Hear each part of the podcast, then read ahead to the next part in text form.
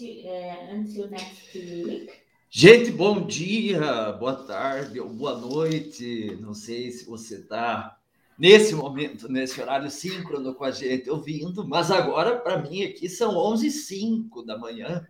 Estamos cinco minutos atrasados, inclusive, em relação ao Friday Eleven, né, a agenda semanal nossa com a inovação. É um prazer estar aqui com vocês. Meu nome é Luciano Doll, sou CEO da Impix Ventures. E hoje nós vamos falar de um assunto bem polêmico, bacana e que, e que tem um pano de fundo legal dessa semana, que é a notícia, né, que todo mundo acompanhou aí na mídia do Nubank. Né? O Nubank é o terceiro, foi o terceiro unicórnio brasileiro, né? É, ganhou essa, esse status em 2018 e essa semana teve o seu IPO numa super valorização, né?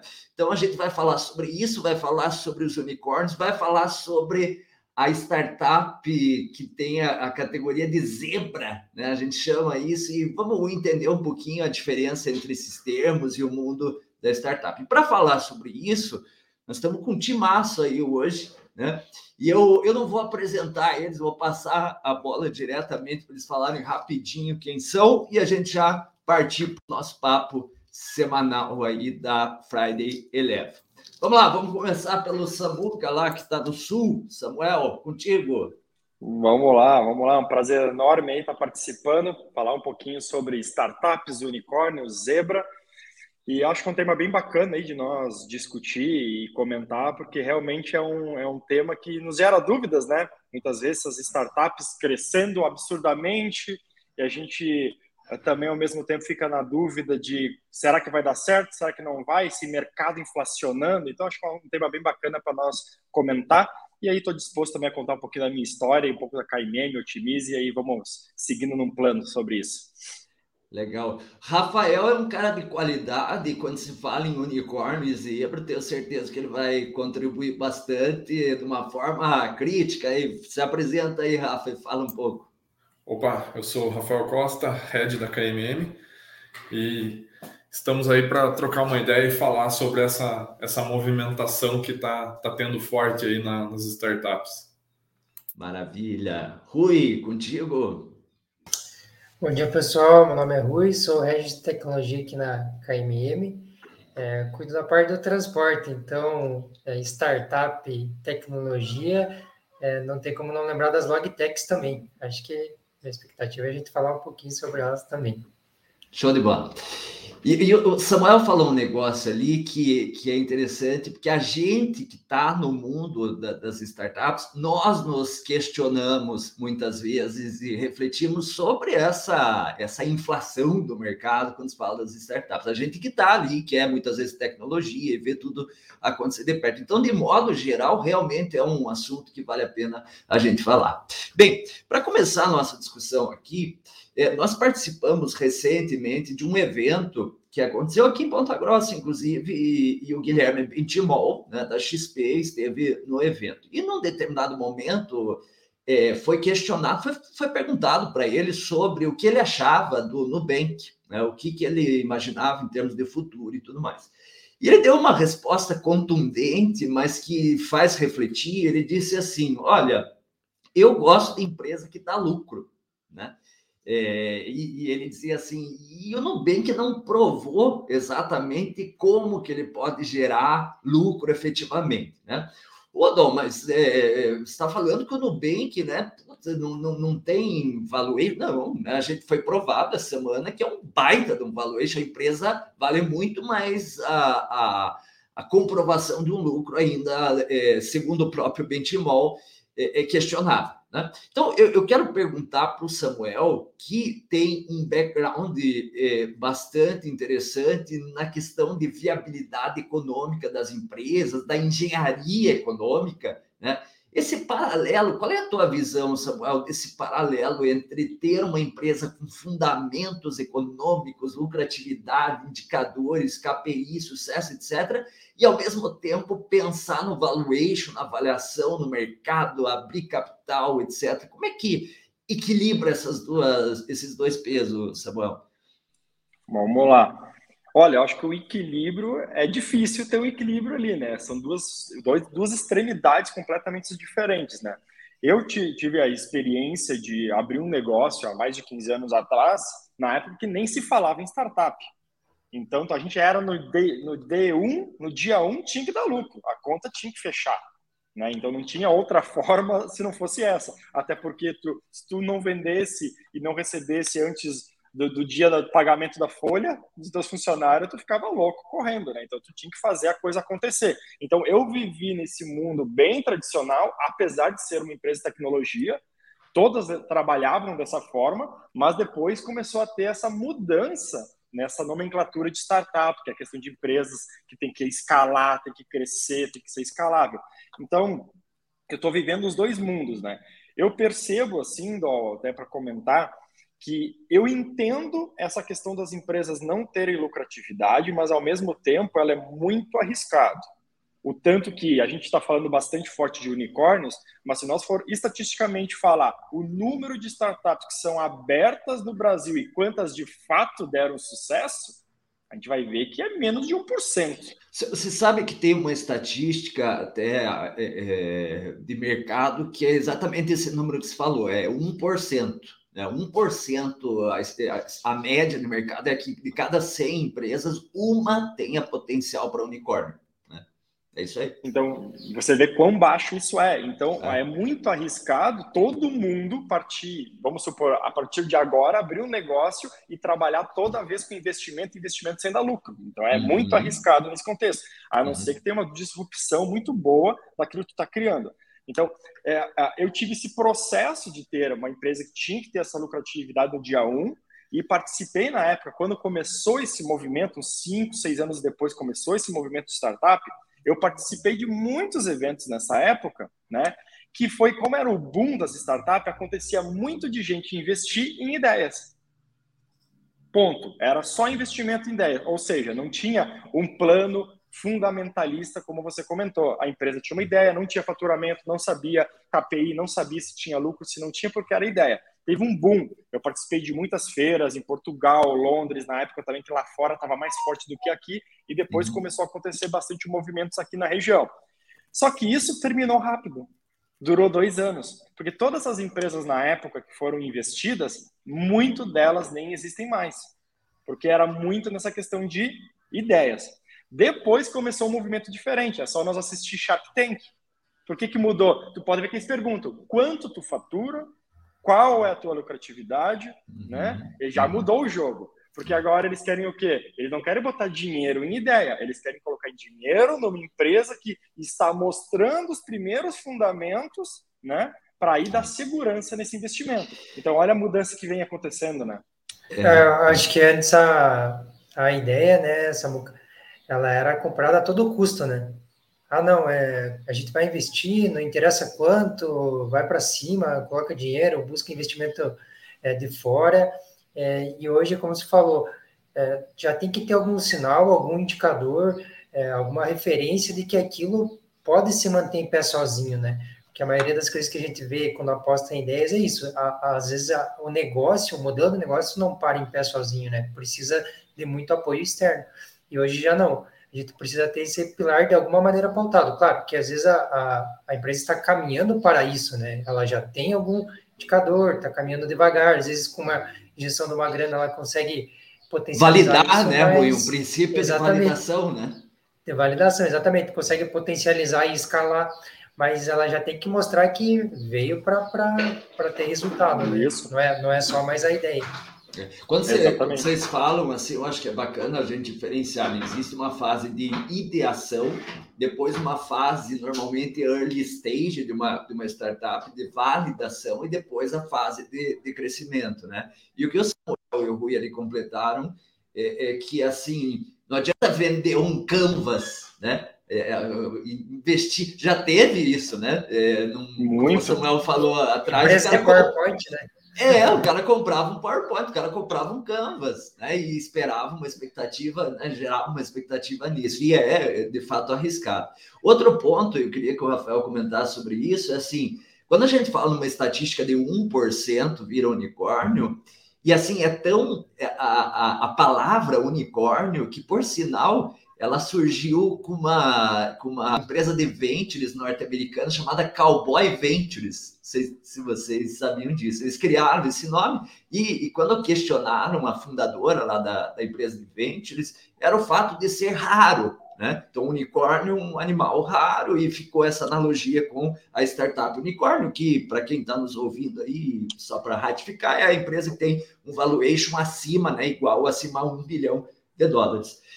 E quando eu dizia assim, é 1%, dá a impressão que os 99% tem que jogar fora, porque não é unicórnio, né? E, e não é, uhum. na verdade, você é tem uma, uma grandes negócios, grandes empresas com potencial, inclusive, para se tornar unicórnio e, e, que não vão atingir esse um bilhão e que tem uma maturidade, às vezes, até operacional, com indicadores sensacionais, não é isso, Rafael?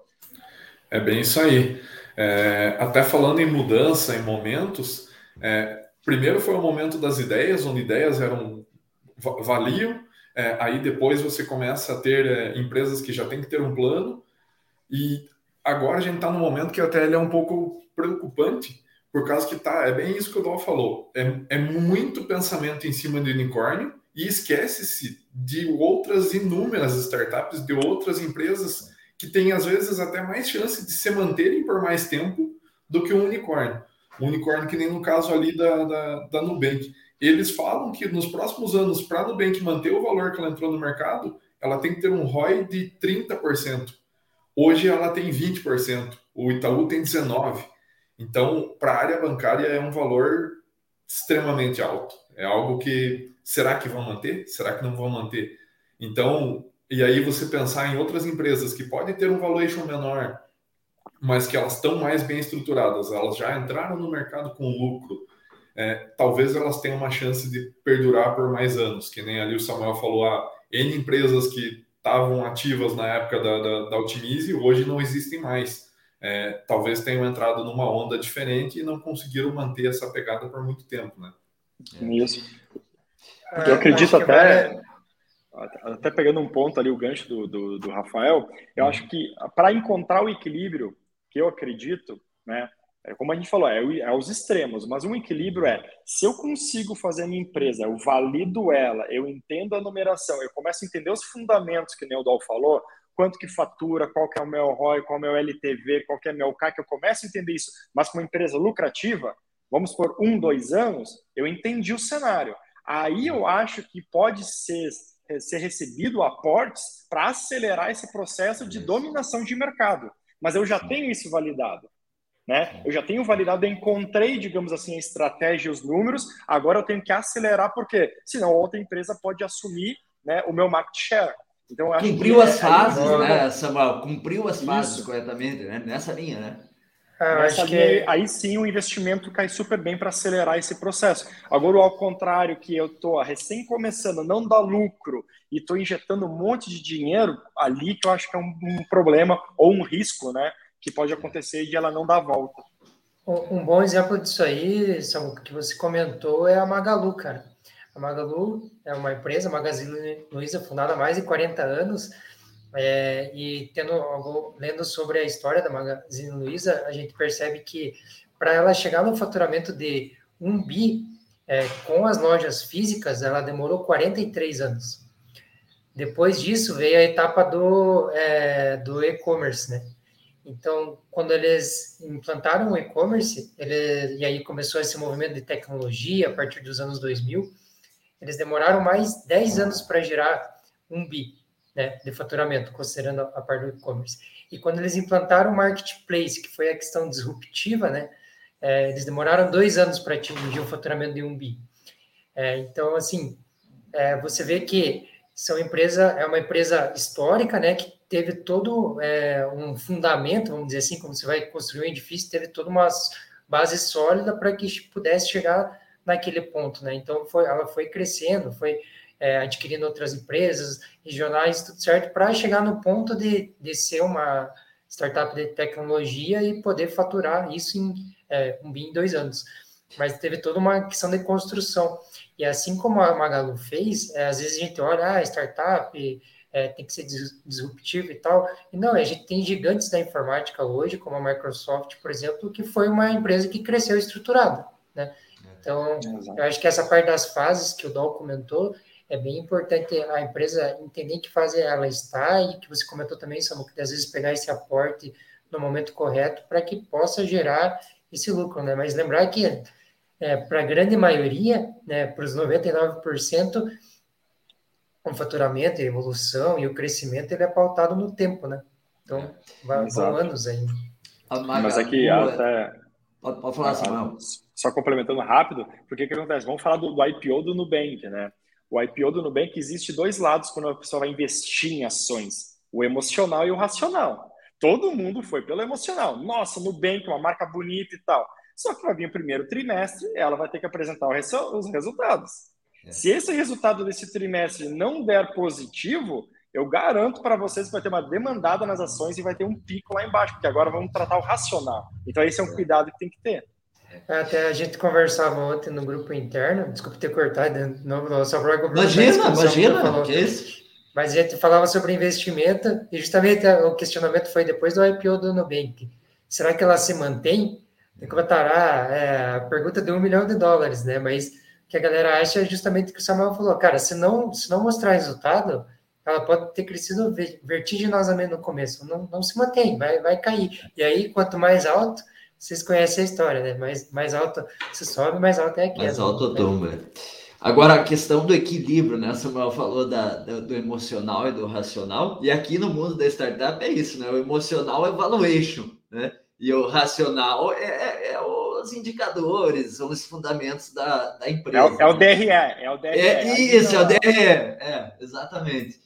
Então, a, a, esse equilíbrio, inclusive vocês falaram do Magalu, eu, eu assisti uma palestra do Trajano na, em São Paulo recente, e assim, ele, ele deixa muito claro, é um cara que emerge à presidência, a CEO da companhia, vindo de tecnologia, que eu acho um negócio muito bacana, né? Porque a visão tecnológica hoje, para qualquer negócio, é, é importante, né? Do ponto de vista estratégico, mas ele deixa muito claro, né? Que ele é, atinge um equilíbrio é, é, de uma tradição que a Magalu tem, né? Com, uma, com algo inovador, com algo é, tecnológico e assim por diante. E outra coisa interessante, vocês falaram da, da palavra disruptivo, né? Todo mundo é, parece que virou bala de prata, né? Ah, vamos fazer um negócio disruptivo, né? E na, na verdade, a definição clara de disruptiva lá do, do, do do professor de Harvard ainda lá no começo do século, ele fala assim que a, a, disrupção só acontece de fato quando há uma troca, uma substituição integral de um produto ou serviço por aquele disruptivo. Vamos dar um exemplo, Netflix. Netflix é disruptivo, porque ele acabou com, ninguém, nenhum de nós aqui, quem está nos ouvindo, assistindo, vai pegar um, um DVD só se for algo clássico, aí o cara gosta de fazer isso, mas no caso pega um DVD para alocar, né? Então é um VHS. VHS, aí é mais clássico ainda, né? É, mas assim, outras tantas, por exemplo, o próprio Uber, né? Ele é uma inovação radical, né? Mas se você imaginar que ele continua convivendo com o modelo tradicional de táxi, de transporte, ele não é 100% disruptivo. Então, esse equilíbrio né, da, da do radical para o disruptivo, eu acho que é, é, algo que tem que ser pensado bem pela, pelas startups. E é justo, na minha ótica, que as empresas, sobretudo nesse momento em que o Brasil vive, seguramente a, a, o momento mais seguro, de, mais, de maior crescimento de capital de risco, precisa ter esse, esse equilíbrio, essa visão de equilíbrio entre emocional e, e, racional. Acho que é mais ou menos por aí, né? Não sei o que vocês, o que vocês acham. É, bem o que eu ia, o, o, que eu ia falar era bem nesse sentido.